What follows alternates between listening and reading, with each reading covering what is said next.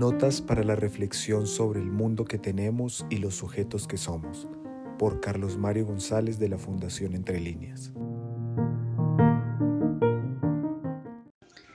Entonces, si me interesa el saber como modo de vida, si me interesa reivindicar el saber como un modo de vivir, y hago aquí un paréntesis, mañana precisamente me ocuparé del tema la filosofía como modo de vida, entonces, si tengo este interés, es menester adelantar una estrategia entre todos los que estamos en esta misma línea que pase por dos fases. Si es que queremos recuperar el saber como algo que realmente corre por la sangre de nosotros. Una estrategia que tenga dos fases. Una, una decidida crítica a la institución que es la encargada de operar la desvitalización del saber en la sociedad actual. Me refiero a las prácticas de enseñanza de la escuela con la universidad y sus ilustrados a la cabeza, combatiendo frontalmente los tres daños que esta institución escolar y la universitaria en concreto transmiten. Esos tres daños son que el saber solo tiene como destino el trabajo, y el ejercicio profesional. Y que el saber se tiene que asumir bajo la forma de un especialismo estrecho, saber cada vez más de cada vez menos, un especialismo ajeno, indiferente a los demás saberes.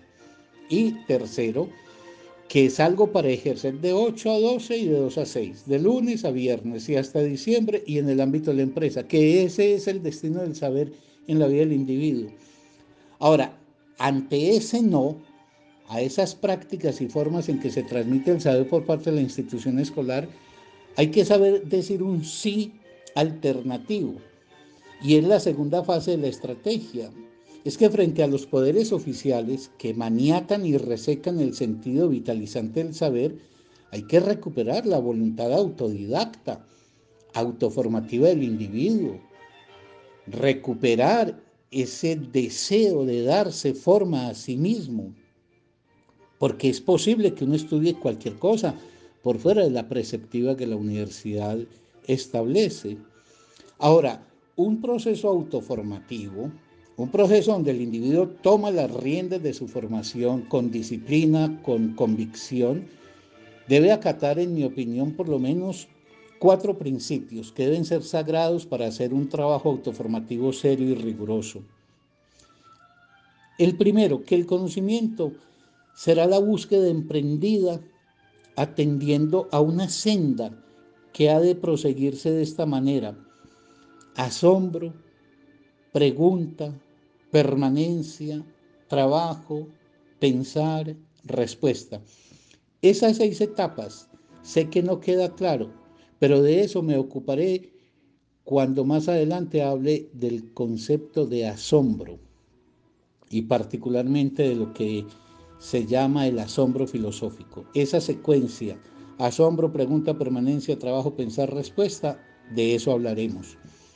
Lo segundo es que la temporalización de la búsqueda debe obedecer al tiempo lógico que reclama el objeto de estudio mismo y no a la temporalidad burocrático-administrativa que instaura la institución. En tercer lugar, en esos principios que el proceso autodidacta se debe adelantar en compañía de otros que comparten el deseo con uno de tal búsqueda. Hay que evitar el solitarismo, pero hay que saberse juntar con quienes son afines a uno en el deseo de una búsqueda.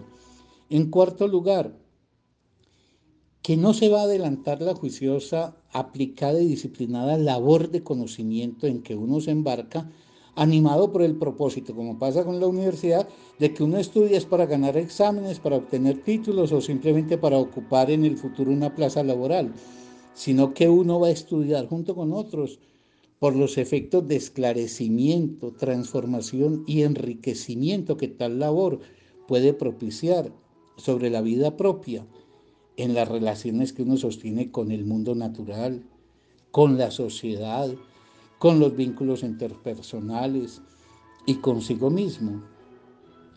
Es decir, lo que yo propongo, aunque tenga un tonito un poco anacrónico, es que tengamos la voluntad de poder en el buen sentido nietzscheano, de que le asignemos un sentido a nuestra vida que esté caracterizado por saber adelantar una contracultura que haga del saber un modo de vida.